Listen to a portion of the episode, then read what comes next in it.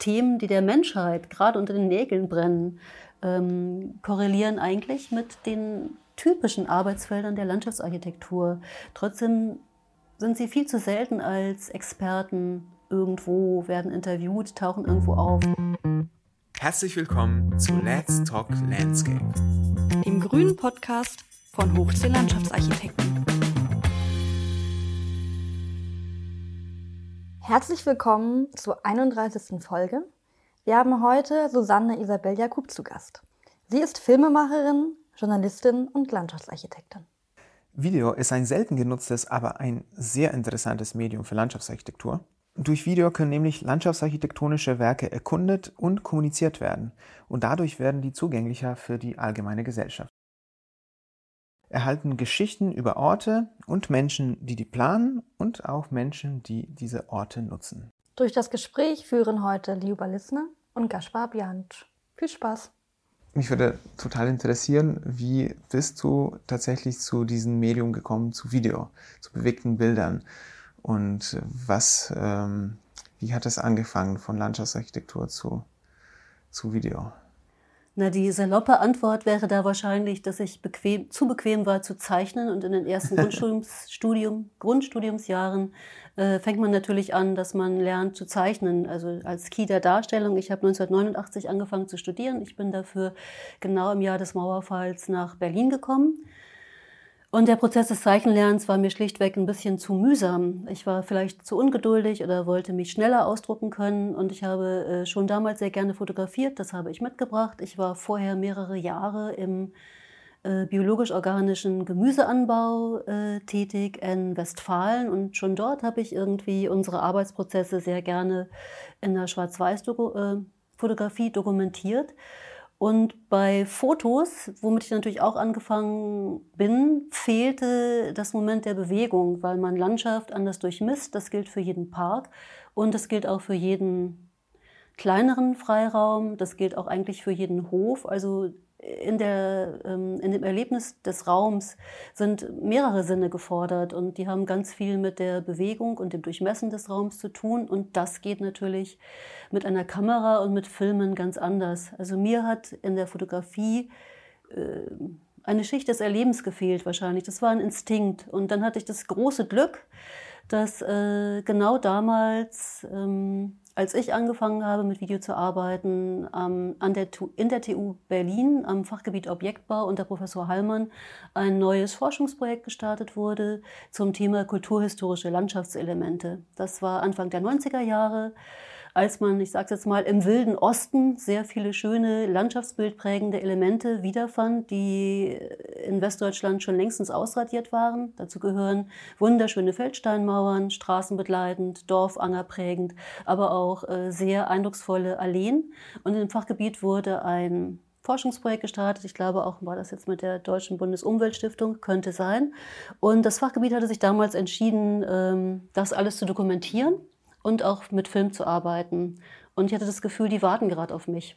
Und dann bin ich da reingerutscht und dadurch hat sich natürlich auch dann peu à peu äh, eine Professionalisierung ergeben. Und äh, dann hatte ich das nächste große Glück, ähm, als ich mit dem Studium fertig war und ich habe auch als Abschlussarbeit äh, natürlich einen Film gemacht oder machen dürfen in Syrien, da ging es um die Hofhausarchitektur und überhaupt auch den orientalischen Städtebau, der eben ganz fest mit, ja, im Grunde genommen privaten Grünoasen verbunden ist. Ähm, danach hatte ich sofort eine Anfrage von einem Planungsbüro in Berlin, die ähm, in Flussauen Renaturierungsprojekten gearbeitet haben und auf große Konflikte gestoßen sind, weil die Bauern in der Region und auch viele Anwohner absolute Angst hatten, dass sie auf überschwemmten Wiesen sitzen, dass äh, alles irgendwie kaputt geht, wenn man da es erlaubt. Äh, das ist übrigens die Spree gewesen, äh, wenn man der erlaubt, ein bisschen renaturierter im Südosten von Berlin durch die Gegend zu fließen. Und weil die Widerstände so groß waren, hatte dort eine Landschaftsplanerin die Idee, mit Film zu arbeiten, um mehr Leute für das Projekt ins Boot zu holen. Und anknüpfend an diese positiven Erfahrungen habe ich einfach immer irgendwie weitergemacht. Also es hat sich so gefügt. Was mir jetzt gerade durch den Kopf ging, ist ja auch, dass dir quasi von der Uni aus die technischen Möglichkeiten zur Verfügung gestellt wurden zu filmen. Das ist ja fast das erste Mal, dass die Uni das schafft, einem dann sozusagen die Technik zur Verfügung zu stellen. Oft ist es ja eher so, dass es umgekehrt ist, dass man die Technik zur Uni bringt. ja, ich toll, hatte ja. wirklich großes Glück, weil ich auf äh, Seelenverwandte gestoßen bin in Form von Professor Heinz Hallmann, der inzwischen emeritiert ist, aber auch sein ganzes Team. Und die war natürlich, das war neu. Interessanterweise gab es es bei den Architekten auch schon immer. Wir haben natürlich, oder schon früher, äh, wir konnten uns da erfahrungsgemäß auch ein bisschen austauschen. Ähm, es ließ sich leider nicht so recht in der Lehre verankern, sondern es war erstmal ein, ein, ein Mittel, ähm, um die Forschung zu stützen. Mhm. Und ähm, das war super lehrreich, weil die Methoden weiterentwickelt werden mussten. Und wir haben damals mit unglaublich schwerem Kameraequipment gearbeitet. Das waren noch diese alten U-Matic-Kameras, sind wirklich ein Monster. Teuer Riesengroße auch. Schlepperei, sehr teuer. Ja. Und natürlich noch mit Bändern, also alles sehr aufwendig, auch in der Postproduktion. Mhm. Aber es hat sich gelohnt, äh, weil man einfach die Ästhetik und das Kostbare, insbesondere der Alleen, ganz anders transportieren konnte. Mhm. Wir mussten da auch viel experimentieren. Wie nimmt man das am besten auf? Ähm, wie wirkt es eigentlich am besten. Ähm, aber das war, ich würde mal sagen, ich bin so Learning by Doing mhm. in die Arbeit reingeworfen worden. Und hat sich dann ähm, gleichzeitig zu der Zeit oder bis jetzt das weiterentwickelt? Das bewegte Bild jetzt in der Landschaftsarchitektur ähm, gibt es auch äh, im Ausland. Ähm, gibt es einen Trend jetzt, dass man da äh, dazu greift? Nichts bleibt stehen, alles entwickelt sich stetig weiter. Ähm, gibt es im Ausland Trends? Uje, ähm, insgesamt finde ich, wird mit Filmen im Bereich der Landschaftsarchitektur viel zu wenig gearbeitet. Ähm, ich würde da jetzt auch nicht sagen können, es gibt Trends. Äh, es gibt immer wieder so kleine Nester, mhm. äh, die gerne mit Film arbeiten, aber das ist meistens wirklich mehr äh, basierend auf Architektur und mhm. auf, ja, muss man so sagen, die Architekten sind da ähm, spontaner. Vielleicht verfügen sie auch über andere Budgets, um es sich leisten zu können, mit Film zu arbeiten. Vielleicht existieren dadurch andere Möglichkeiten. Ähm, es gibt internationale Kooperationen und Nachfragen. Also ich war gerade im letzten Jahr bei einer Veranstaltung des sogenannten Surroundings Labs. Das ist eigentlich ein internationaler Verbund, der so ein bisschen an verschiedenen Hochschulen äh, sich festmacht, der aber auch mit dem Festival ähm, für Architekturfilme in Dänemark zusammenarbeitet und die ganz stark den Fokus setzen auf Exploring the Value of Surroundings. Mhm. Und das geht über die gebaute Architektur hinaus und hat ganz viel damit zu tun, wie man Landschaften wahrnimmt, wie man sie weiterentwickelt. Die sind natürlich auch auf dem Stand, dass sie Fördergelder akquirieren müssen und auch internationale Kooperationen sind, finde ich, durch Corona ein bisschen, ja, äh, so gut es auch ist, wenn man sich über Zoom-Meetings treffen, treffen kann. Ich glaube, da fehlt schon die persönliche Begegnung. Mhm. wir haben eben alle Seminare in dieser Richtung ähm, über Zoom stattfinden lassen müssen und gerade so ein bisschen könnte das Vertiefung gebrauchen. Da bin ich auch gespannt, wo das hingeht. Und ich bin froh, dass du danach fragst. Dadurch, dass es in Deutschland verhältnismäßig begrenzt ist, wie Video oder Film eingesetzt wird, ist es schon schön, äh, ja, wenn man da an so einer Londoner Uni auflaufen kann äh, und als ich da einen Vortrag gehalten habe, das war schon toll, einfach zu sehen, wie viele Menschen sich noch mit diesem Thema beschäftigen, weil ich glaube, ich bin schon so eine kleine Exotin. Ich finde es mhm. immer ganz verblüffend, weil ja eigentlich ähm, die nachrückenden Generationen viel einfacher und spontaner mit Medien allgemein arbeiten. Mm, aber ich glaube, dieses starke Interesse, dieser Fokus auf Themen der Landschaftsarchitektur im weitesten Sinne oder auf äh, äh ja, das Leben, was äh, was mit Freiraumentwicklung zu tun hat, ähm, das ist vielleicht schon mein spezieller Blickwinkel. Hm, und in meiner Erinnerung bist du damit eigentlich auch schon immer da. Also ich habe ja ein paar Jahre nach dir studiert. Ich habe äh, 97, glaube ich, angefangen. 96, 97. Und da hatte ich den Eindruck, dass es gab schon immer Susanne Isabel Jakub in Landschaftsarchitektur und Video. Also du hast, in meiner Erinnerung warst du auch offensichtlich so präsent in, in den Medien oder ich glaube, du hattest auch mal einen E-Mail-Newsletter, der bei uns immer regelmäßig reinkam. Also das war für mich schon immer so eine Institution. Ach, das freut mich total zu hören. Ähm, leider bin ich trotzdem noch nicht wirklich berühmt.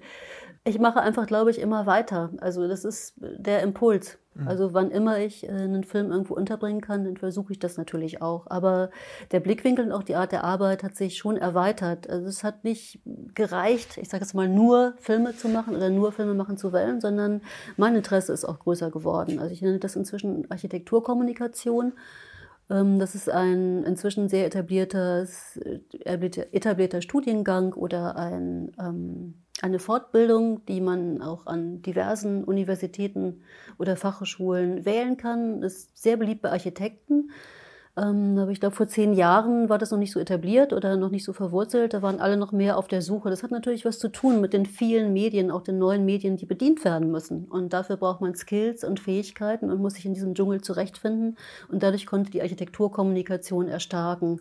Und ich habe da jetzt überhaupt keine Berührungsängste, weil ähm, ich ja auch nicht nur Filme gucke. Ich mag auch andere Dinge. Ich mag Ausstellungen. Ich schätze auch Bücher. Und mir geht es eigentlich immer darum, oder um die Frage, was brauche ich jetzt am besten, um einen bestimmten Inhalt zu kommunizieren? Und das kann alles sein. Also Ausstellungen sind nochmal auch ein ganz besonders schönes mhm. Bonbon in der Arbeit, würde ich mal sagen, weil man dort wieder alles zusammenführen kann. Das Texten, ähm, das Nachdenken darüber, wie kommt es bei Besucherinnen und Besuchern am besten an und natürlich auch wieder sehr gerne Film. Und insofern war das mir 2017 eine große Freude, äh, an der Dauerausstellung im neuen Besucherzentrum der Gärten der Welt mitarbeiten zu können. Das ist ja damals im Zuge der internationalen Gartenausstellung äh, entstanden. Und da habe ich mit einer ähm, Kommunikationsagentur hier aus Berlin zusammenarbeiten können, Monitors Kommunikationsdesign, die mich als Gartenexpertin angefragt hatten. Das fand ich ganz schön. Wir haben dann eine Ausschreibung gewonnen und ähm, konnten dann auf sehr vielen verschiedenen Ebenen äh, verschiedene Dinge anbieten. Ne? Das ging von Fotografie über Texte, über Dinge zum Anfassen und auch ähm, sehr viele schöne Ausstellungsexponate, die wir in irgendwelchen Kellerlabyrinthen oder Büroräumen von Grün Berlin auch finden konnten. Das war sehr schön. Ich fand es ähm, auch sehr gut, wo du meintest, dass man das in Architektur wird das öfter benutzt. Also sowieso Architekturkommunikation, ne? heißt schon Architekturkommunikation, nicht Landschaftsarchitekturkommunikation. Man hat das Gefühl, dass ähm, sich Landschaftsarchitekten und Landschaftsarchitekten irgendwie ein bisschen weigern, sich zu präsentieren und sich zu zeigen. Und Video ist ein Mittel, wo man sich tatsächlich unmittelbar direkt zeigt. Und gerade für Landschaftsarchitektur, für Kommunizieren von unseren ähm, Projekten und Werken finde ich Video ein ähm, hervorragendes Werkzeug, weil, wie du gesagt hast am Anfang, man muss es ja, man muss ja durchlaufen, man muss, muss sich durchbewegen und man kann ein, ein landschaftsarchitektonisches Werk nicht mit einem Foto erfassen. Ein Stück Architektur schon, ein Gebäude kann man fotografieren, das ist ein Objekt offensichtlich, aber ein landschaftsarchitektonisches Werk ist in vielen Sinnen kein Objekt, sondern verwischt sich, wird mit der Umgebung ähm, vernetzt. Und deswegen finde ich ein Video ein so tolles Werkzeug dafür. Und in dieser ähm, Kommunikationsthema, in diesem Kommunikationsthema zu bleiben, findest du, dass es tatsächlich ähm, was auch bringt, ähm, dass unser Beruf in der Öffentlichkeit besser angenommen wird oder bekannter wird, dass Videos ein gutes Werkzeug dafür sind, dass man leichter an die allgemeine Öffentlichkeit mit einem Video kommt als mit Text oder Foto? Ja, unbedingt. Da, dafür arbeite ich. Das ist eine meiner Thesen oder auch meine Theorie. Und wann immer ich Filme veröffentliche, ich mache das ja auch nicht immer allein, ich mache das ja zum Teil im Verbund. Äh, mit anderen Menschen, also kriegen wir wirklich unglaubliches Feedback, sodass man immer denkt, so, jetzt kann aber sofort der nächste Film kommen, wenn das immer alle Leuten, allen Leuten so gut gefällt. Das ist nicht so. Und warum das nicht so ist, das habe ich auch noch nicht herausgefunden. Es hat vielleicht schon was damit zu tun, dass sich Landschaftsarchitekten im Allgemeinen wohler fühlen, wenn sie Fotos veröffentlichen können und Texte veröffentlichen können, auch Texte, die sie nochmal kontrollieren können, die sie nochmal überarbeiten können. Ich glaube, es fällt Landschaftsarchitekten schwer, auch Landschaftsarchitektinnen, es fällt ihnen schwer, Farbe zu bekennen. Es gibt ja nur wenige Landschaftsarchitekten oder Landschaftsarchitektinnen, von denen man weiß, wenn man die anruft, kriegt man sofort äh, ein tolles Zitat oder ein tolles Statement und das lassen sie auch dann so stehen. Also ich mache ja nicht nur Filme, ich schreibe auch sehr gerne für die Fachpresse oder ja, früher auch für die Berliner Zeitung. Das ist ein bisschen eingeschlafen leider, aber hat sich eben so ergeben. Und ähm, ich brauche immer ein Zitate, um schreiben zu können. Ich brauche immer ein Gegenüber, der mir irgendwas gesagt hat, eine Person, ähm, die etwas darstellt, ähm, und zwar so aus dem Herzen heraus. Ich finde, dann ist immer die beste Aussage. Zitate muss man aber leider vorlegen. und wie oft ich schon ein wirklich richtig gutes Zitat habe ändern müssen, sodass es eigentlich hinterher keiner mehr hören mochte, das kann ich gar nicht sagen. Mhm. Aus irgendeinem Grund trauen sich Landschaftsarchitektinnen und Architekten weniger als manche Architekten. Das ist natürlich jetzt ein bisschen pauschalisiert und ein bisschen zusammengefasst, aber das ist meine Erfahrung. Mhm. Und ich glaube, wir alle müssen uns mehr trauen, aus uns heraus, aus unseren Herzen zu reden, damit wir überzeugender sein können. Und in diesem Zusammenhang habe ich mich sehr gefreut, dass ähm, Adi Faust von Sinai Landschaftsarchitekten, ähm, auch angestoßen durch äh, seine Mitarbeiterin Vera Hertlein-Rieder bei Ihnen in der Abteilung in der Architekturkommunikation und Pressearbeit, dass die beiden ähm, sich überlegt haben, dass sie mit Filmen auch an die Öffentlichkeit treten wollen, ähm, um zum Ausdruck zu bringen, äh, inwiefern Landschaftsarchitekten gerade jetzt in dieser Zeit eigentlich äh, so die Keys bieten, um auch äh, Probleme der Welt hm. gründlich anzugehen. Und das muss aber viel stärker und noch viel präsenter sein. Also theoretisch wissen das natürlich alle Leute, aber alle Themen, die der Menschheit gerade unter den Nägeln brennen, ähm, korrelieren eigentlich mit den typischen Arbeitsfeldern der Landschaftsarchitektur. Trotzdem sind sie viel zu selten als Experten irgendwo, werden interviewt, tauchen irgendwo auf. Wie oft hört man irgendwelche Architekten, die sich schon wieder stark machen für die gebaute Umwelt und für die, Lebens, äh, für die Rettung der Welt? Äh, Landschaftsarchitektinnen und Architekten sind vielleicht bescheidener. Das ist ja eigentlich sehr sympathisch. Mhm. Ja, ja, Aber es ist nur halt unter Umständen auch wirklich schädlich, ja. Aber ja, ich frage mich gerade, ob das nicht auch so eine Folge davon ist, dass wir ja oft in so Planungsprozessen, wenn das unter Beteiligung vom Hochbau ist, gar nicht so wirklich ernst genommen werden. Ne? Und dann gesagt wird, ja, das sind die Fachplaner, die sitzen da drüben. Mhm. Wartet mal erst mal ab, bis wir unseren Entwurf gemacht haben. Da zeichnen wir euch den Freiraum auch schon mal ein, so wie wir uns den vorstellen. ja? Und dann wäre es schön, ihr würdet den auch genauso übernehmen. Ja, und man denkt, lass uns das doch mal umgekehrt innen mit euren Grundrissen machen. Und das, ich, manchmal habe ich das Gefühl, das sitzt tief und führt dazu, dass man sich selber gar nicht für so wesentlich hält und dann eben nicht so offensiv auch an die Öffentlichkeit geht und seine Thesen und Themen vertritt und seine Meinung, weil das irgendwie tief sitzt, so dieses, ja, ihr, ihr seid ja gar nicht so wichtig. Ich habe auch mal eine Theorie gehört, dass es auch damit zu tun hat, was Sie vorher gesagt haben, Architektur ist wirklich ein Objekt, was du zeigen kannst und dann sagen, das habe ich gemacht, damit kannst du dich identifizieren. Ähm, und bei der Landschaftsarchitektur ist es so komplex und was wir machen, ist manchmal auch gar nicht sichtbar, ähm, dass man sich gar nicht so zeigen kann. Und man wird auch vielleicht, man war schon bescheidener, man hat deswegen vielleicht angefangen, Landschaftsarchitektur zu studieren. Oder man wird so ein bisschen ähm, bescheidener, weil man sieht, wie, äh, wie komplex das eigentlich ist und was für einen kleinen Bruchteil wir da beitragen. Und ähm, das ist ein sehr wichtiger Bruchteil, aber trotzdem, das, was wir schaffen, ist jetzt nicht so was, was man, nicht jeder landschaftsarchitektonisches Werk ist ein Objekt, wo man sagt, das haben wir geplant, sondern ganz oft ist es nicht so sichtbar oder nicht so klar. Ja, völlig richtig. Und ich finde es interessant, dass du gerade nochmal das Stichwort komplex geliefert hast, weil ähm, ja, ich bin auch nochmal zurückgegangen in die ähm, Geschichte so ein bisschen der ETH Zürich, die eben sehr viel mit Video im Bereich der Lehre und Forschung gearbeitet haben und habe dort ein kleines jetzt hier zusammengefasstes Zitat nochmal gefunden.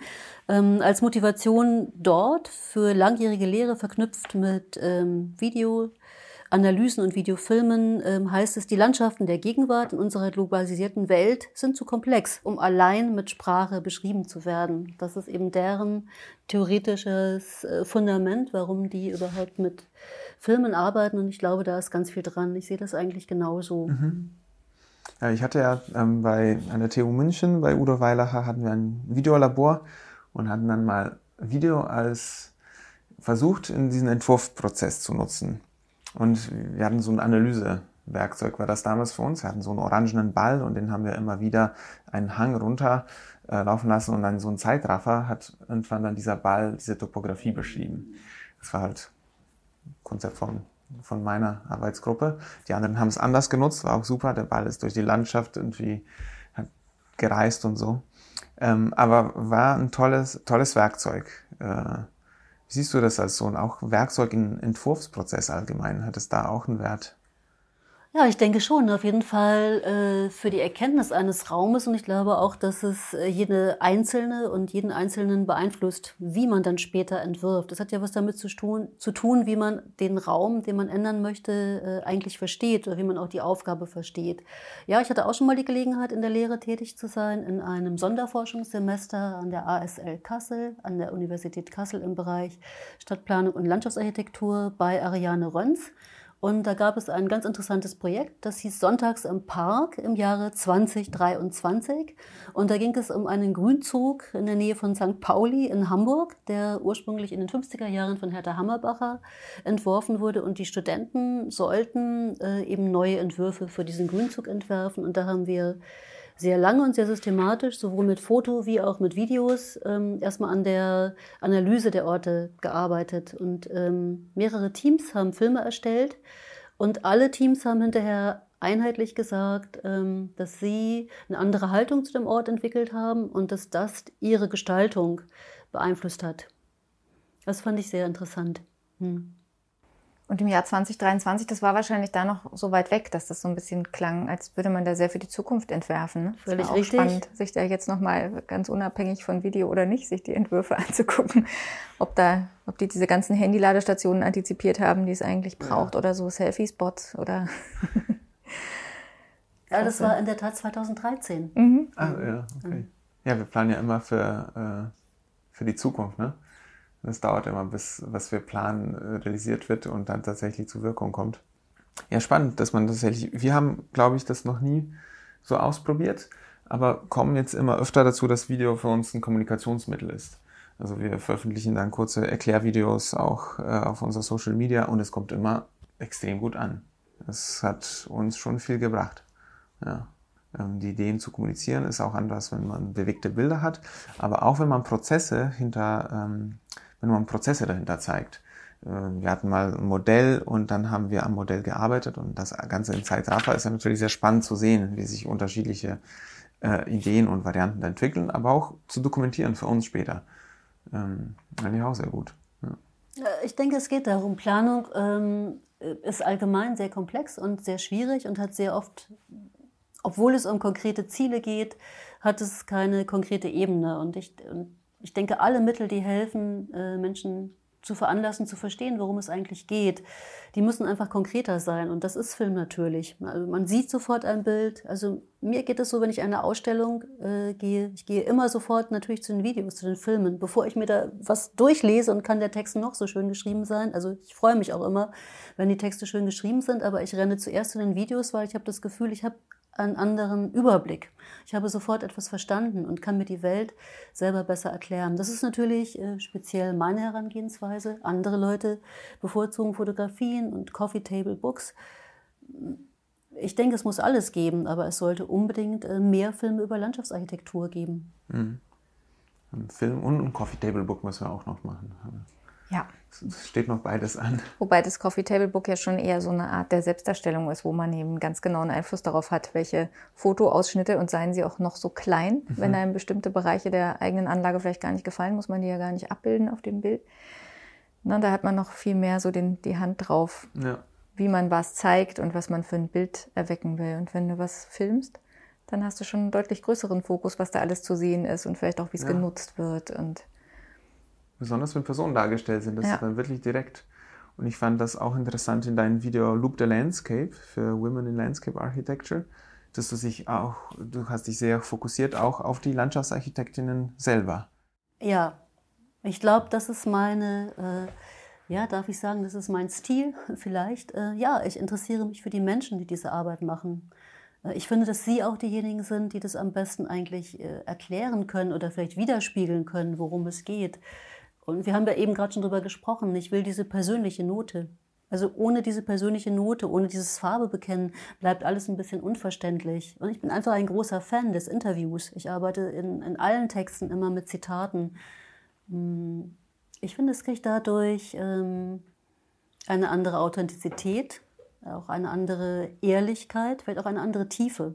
Was eine große Kunst dann aus dieser Fülle an Material äh, von bewegten Bildern und Tonaufnahmen tatsächlich das zusammenzudampfen, was dann zu einem kurzen, knacken Video führt. Ne? Also ich kenne es jetzt eben von dem Vila-Projekt, Look the Landscape, wo wir ja im Grunewald bestimmt zwei, drei Stunden zusammen gedreht haben. Ne? Natürlich haben wir auch immer eine Weile gebraucht, um von einem Ort zu anderen, zum anderen zu kommen, weil wir haben ja doch die meiste Zeit gedreht und geredet, würde ich sagen.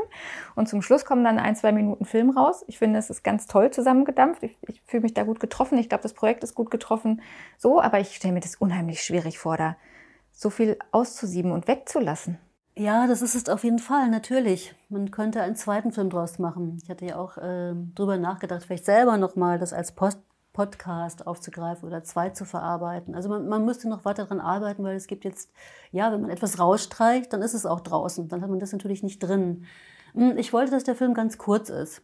Also das war ja dieser, dieser Anspruch, zehn Minuten, zehn Thesen. Äh, und interessanterweise haben das alle auch als zehn Minuten empfunden, obwohl es in Wirklichkeit, glaube ich, 15 oder knapp 16 Minuten waren. Aber es ging ja um das, äh, ja, diese künstlerische Freiheit habe ich mir natürlich erlaubt.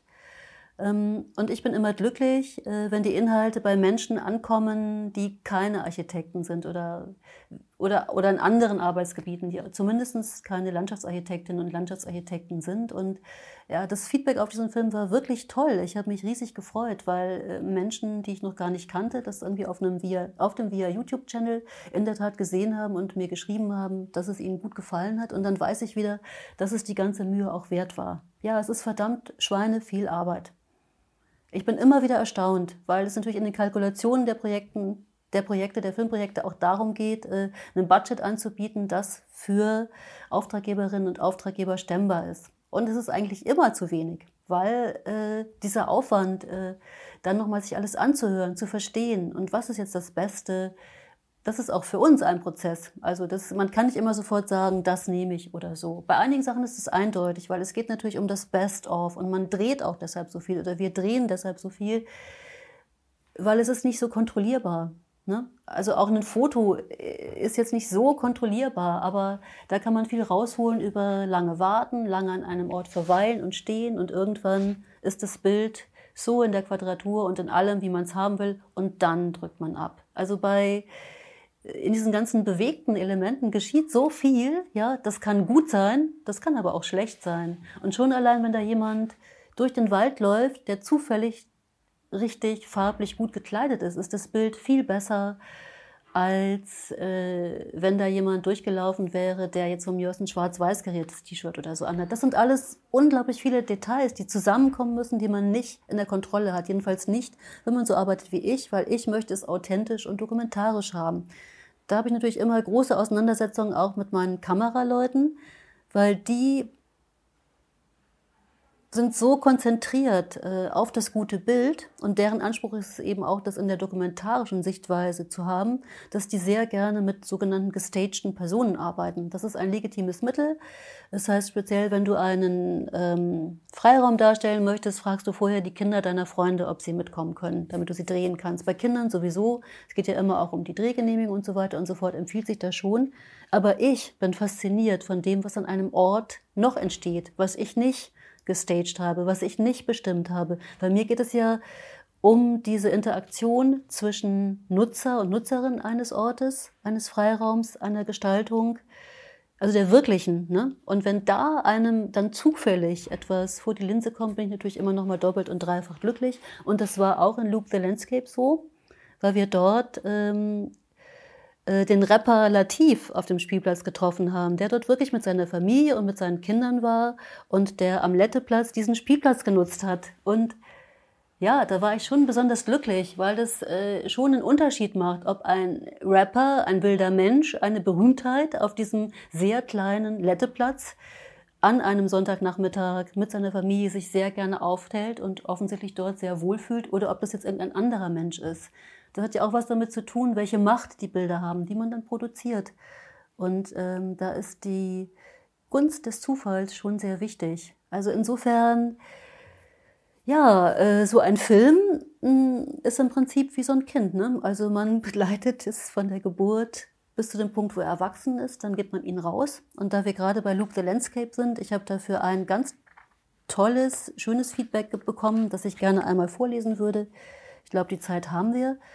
Ein spannender Dokumentarfilm, sehr spannende Sichtweisen und Ansätze und unsere Städte brauchen das. Hier bei mir in der Heidestraße bricht nicht nur der Baumboom aus, es wird so scheußlich gebaut wie noch nie, Bäume scheinen alle zu vergessen. Dieses Zitat ist von Matthias Rümmler, das ist ein Fotograf. Und ich fand das wirklich sehr bezeichnend, weil er eben genau gerade in so einer Bauboom-Ecke, in der Nähe einer Bauboom-Ecke in Berlin lebt, nämlich in der Nähe der neuen Europa City. Ja, ja. Jetzt hast du vorhin das Stichwort Auftraggeberinnen und Auftraggeber genannt. Das finde ich nochmal ganz interessant. Jetzt ganz, ganz anderer Aspekt. Aber wie kommst du an deine Filmaufträge? Meistens schon über Menschen, die irgendwo auf mich gestoßen sind oder die mich irgendwoher kennen. Also ich wirklich, ich kriege ganz viele Aufträge über hm, doch irgendwie persönliche Kontakte. Also Ausschreibungen, ähm, finde ich immer sehr schwierig. Das macht immer sehr viel Arbeit, äh, sehr viel Mühe. Man gibt dann schon Inhalte preis, so die dann vielleicht hinterher jemand anders realisieren darf. Also auch Ausschreibungen haben wir durchaus äh, schon mal gewonnen, aber im Grunde genommen finde ich es immer schöner, wenn es schon über irgendein Interesse entsteht. Also irgendjemand hat irgendwo was von mir gehört oder etwas gesehen und möchte vielleicht etwas Ähnliches haben. Und dann macht man sich gemeinsam auf den Weg und schaut, welche Inhalte unter welchen Umständen realisierbar sind. Loop the Landscape ist ein bisschen anders gelaufen. Das war ein freies Projekt, weil ich eben seit vielen Jahren ähm, Landschaftsarchitektinnen vor meiner Kamera hatte, die immer auch ein bisschen in der Wahrnehmung wieder zu kurz gekommen sind, weil es eben ja Filmarbeiten in einem bestimmten Kontext waren. Und ich dachte immer, ich möchte gerne mehr über diese Frauen machen. Und äh, ja, ich wollte auch einen Dokumentarfilm machen über diese tolle kanadische Landschaftsarchitektin, die äh, jetzt eben leider verstorben ist. Ich hatte schon so einen tollen Kontakt zu ihr, aber ich habe es leider nicht geschafft, die Projektmittel zu stemmen, was einfach daran liegt, dass äh, ja das immer richtig lange dauert, bis man so Gelder für einen wirklichen Dokumentarfilm zusammenkriegt. Da müssen auch wiederum viele Punkte zusammenkommen, dass man ausgewählt wird oder gerade irgendwo gut reinpasst. Und in den letzten Jahren standen einfach ganz andere Themen an, ganz andere Themenzusammenhänge. Die Flüchtlingskrise hat sehr viel bewirkt. Äh, da hatte die Gesellschaft äh, Bedürfnisse nach anderen Themen und da äh, eine kanadische Landschaftsarchitektin zu porträtieren, die avantgardistisch ist, aber im Wesentlichen ihre Projekte in Kanada realisiert, das schon, war schon ein bisschen utopisch vielleicht. Trotzdem war das ein Auslöser, was mich gestärkt hat, diesen Film zu machen. Und insofern hatte es ja doch noch sein Gutes. Also das war jetzt wirklich mal eine freie Arbeit, finde ich. Ansonsten ähm, ja, du hast es auch schon erwähnt, also man muss Klinken putzen. Ich habe deshalb, äh, ich gebe diesen Newsletter heraus, in dem ich, wann immer ich irgendwas habe, der ist unregelmäßig, wann immer ich irgendein Thema habe, von dem ich denke, hey, das könnte die Allgemeinheit interessieren, dann poste ich das. Mhm. Und das versuche ich auch auf meine Art und Weise zu machen, weil ich möchte auch selber immer etwas lesen, was ich schnell erfassen kann und was vergnüglich ist. Und für mich selber bin ich da ja total frei. Da kann ich ganz schnell in diesem Newsletter schreiben, was ich den Leuten oder, oder meinem Verteilerkreis gerne mitteilen möchte, da muss ich nicht so kontrolliert vorgehen. Ansonsten in der Architekturkommunikation muss man immer sehr stark prüfen, wie ich mit wem worüber rede. Kann man schnell ins Fettnäpfchen treten oder Grenzen verletzen oder eben nicht die richtige Ansprache finden, eben weil, wir hatten das vorhin schon, wir Landschaftsarchitektinnen und Architekten nicht sehr mutig sind. Wir möchten immer geschützt sein und am wohlsten fühlen wir uns eigentlich in unserem eigenen Fachjargon. Weshalb die Kommunikation auf Fachveranstaltungen immer sehr gut funktioniert. Ne? Solange also, man die Blase dich verlässt, ist das alles ganz prima. Ja. Genau. Mhm. Mhm. ja, ja. Das ist schon so. Würde es dich denn interessieren, dich wieder mehr oder dich mehr an eine Hochschule wieder anzubinden und da? Ja, das würde ich sehr interessant finde. Für mich wäre das ja am praktischsten, wenn das an der TU Berlin stattfinden könnte. Ja, das denke ich mir bei mir auch immer, ja.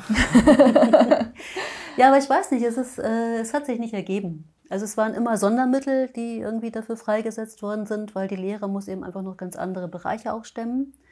Und aber über jede Gelegenheit freue ich mich. Und wenn sich da was tut, hm, habe ich überhaupt nichts dagegen.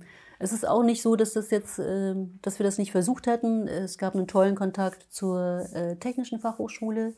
Da hat, gab es ein Auslandsprojekt in Tscherniaschkowsk, das ist eine Enklave äh, in, in Russland. Da gab es Kontakte wiederum zu einem meiner alten TU-Professoren.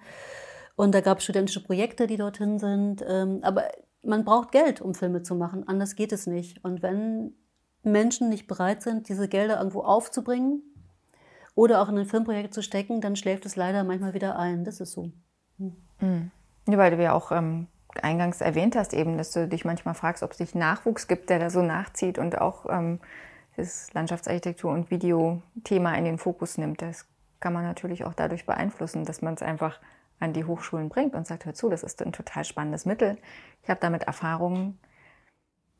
Ja, aber man wird auch manchmal müde, immer seine also ich kann nicht immer meine Vorzüge äh, anpreisen, ja. Die Leute müssen schon selber darauf kommen, dass sie damit arbeiten wollen. Mhm. Also ich kann das begrenzt machen, aber nicht dauernd. Also das ist, äh, ich glaube, Leute müssen das für sich entdecken. Menschen müssen vielleicht auch Filmliebhaber sein oder Filmliebhaberinnen und das sind auch nicht alle. Das ist nicht für alle äh, so wichtig.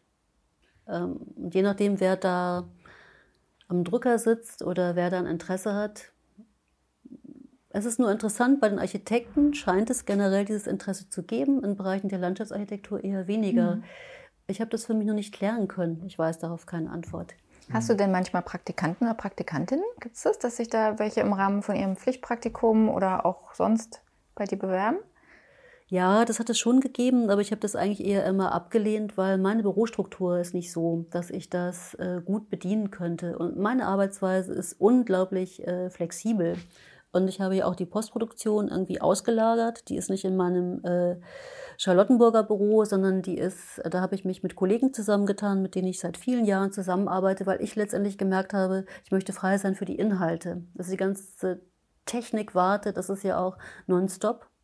Going, das hört nie auf und da muss man so viel Zeit reinstecken. Ähm, dadurch sind schon irgendwie die Bürostandorte irgendwie ein bisschen verteilt und ähm, ja, manchmal denke ich, das wäre schön, aber man muss ja jemandem dann auch, du musst ihn immer so einbinden, dass man immer eine Arbeit hat. Und ich stelle fest, meine Arbeitsfelder sind zu verschieden. Also wenn ich mache ja auch äh, Öffentlichkeitsarbeit, Public Relations äh, für die Deutsche Gesellschaft für Gartenkunst, für ein internationales Projekt der Tage der Parks und Gärten, also jetzt hier dann eben für die Deutschland-Dependance. Das ist wieder eine ganz andere Arbeit als das Filmemachen. Und das ist so, das geht so alles zack, zack, zack, zack, zack. Ich bräuchte eigentlich keine Praktikantin, sondern ich bräuchte, oder keinen Praktikanten, sondern eher jemanden, der da seine Skills mitbringt, so dass man sich zusammentut und dann nochmal an dem Punkt weiterarbeiten. Ich glaube, in Form eines Praktikums, das ist richtig schwierig.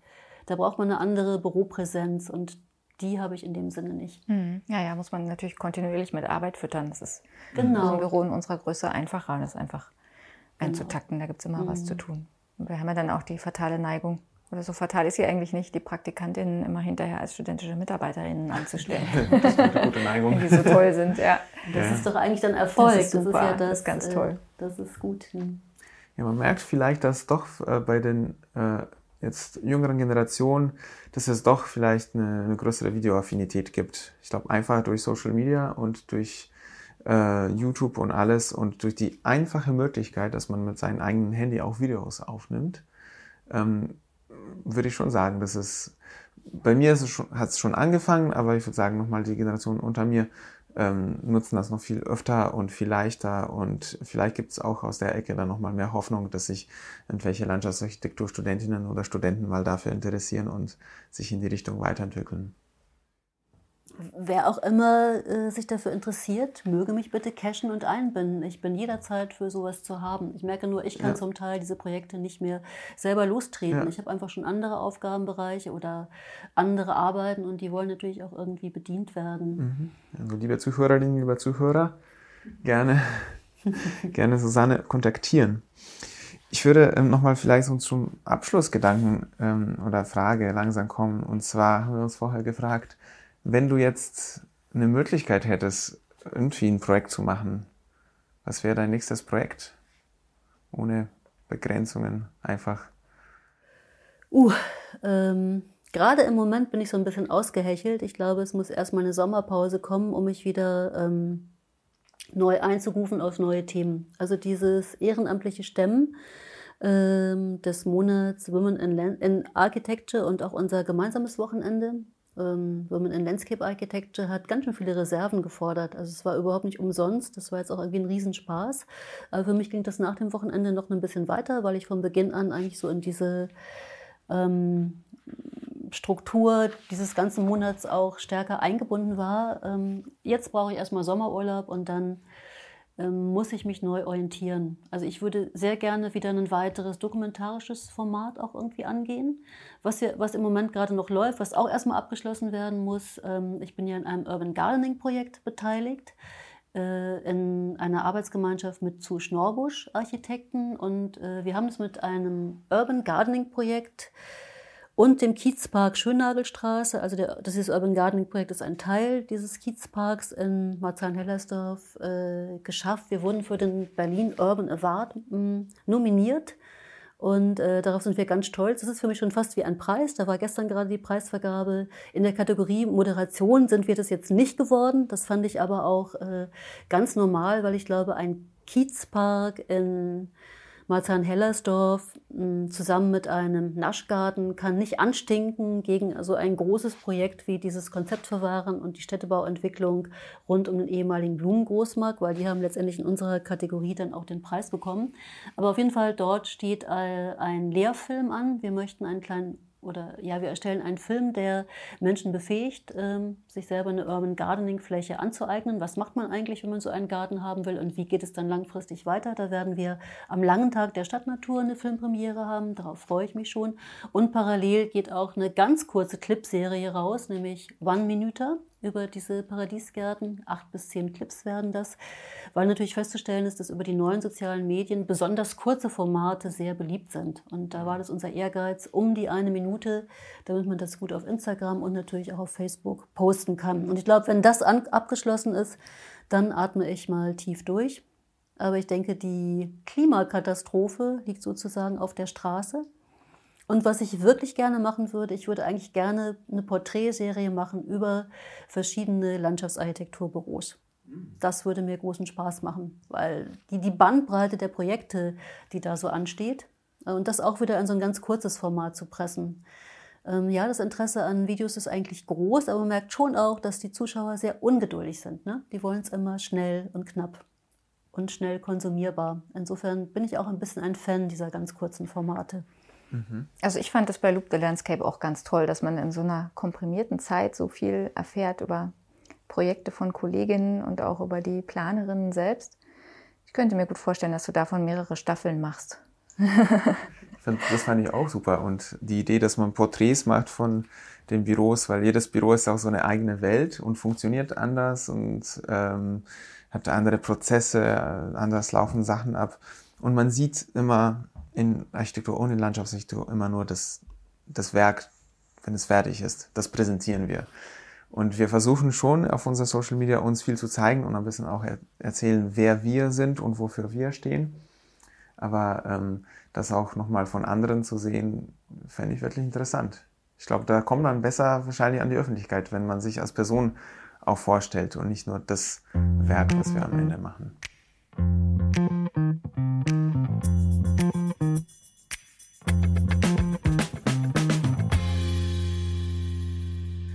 fand die Folge wirklich spannend und ich hoffe, die hat auch bei euch Interesse an Video als ähm, Werkzeug und Medium in der Landschaftsarchitektur geweckt. Ihr könnt gerne Susanne Isabel Jakub ähm, im Internet finden, auf ihrer Website Landschaftsarchitektur und Video oder auch auf Instagram. In zwei Wochen haben wir dann Lulu Dombois zu Besuch.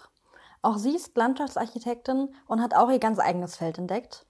Ähm, und zwar ist sie Geschäftsführerin von Parzelle X und sie machen zum Beispiel Schulgärten, aber auch andere Urban Gardening Projekte. Und äh, sie erklärt uns, wie man Landschaftsarchitektur so gestalten kann, dass man den partizipativen Prozess in den Vordergrund stellt und auch den sozialen und die produktive Seite von Stadtgrün. Vergiss uns nicht auch auf Instagram zu folgen. Ihr könnt uns auch auf Instagram schreiben oder uns auf media.hochc.de eine E-Mail schicken. Dann hören wir uns wieder in zwei Wochen. Ciao.